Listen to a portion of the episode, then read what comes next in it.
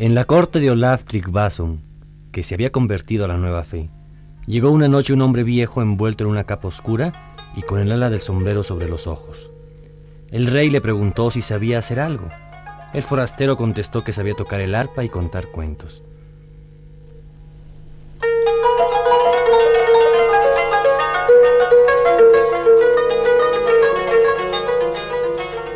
Tocó en el arpa aires antiguos. Habló de Gudrun y de Gunnar. Y finalmente refirió el nacimiento de Odín. Dijo que tres parcas vinieron, que las dos primeras le prometieron grandes felicidades y que la tercera dijo colérica.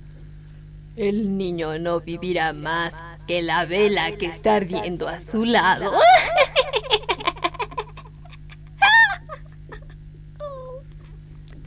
Entonces los padres apagaron la vela para que Odín no muriera. Olaf Tryggvason descreyó la historia.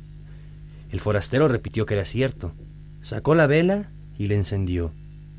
Mientras la miraba arder, el hombre dijo que era tarde y que tenía que irse. Cuando la vela se hubo consumido, lo buscaron. A unos pasos de la casa del rey, Odín había muerto.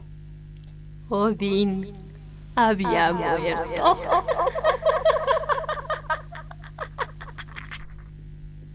Este fue un cuento de Jorge Luis Borges y Delia Ingenieros, argentinos.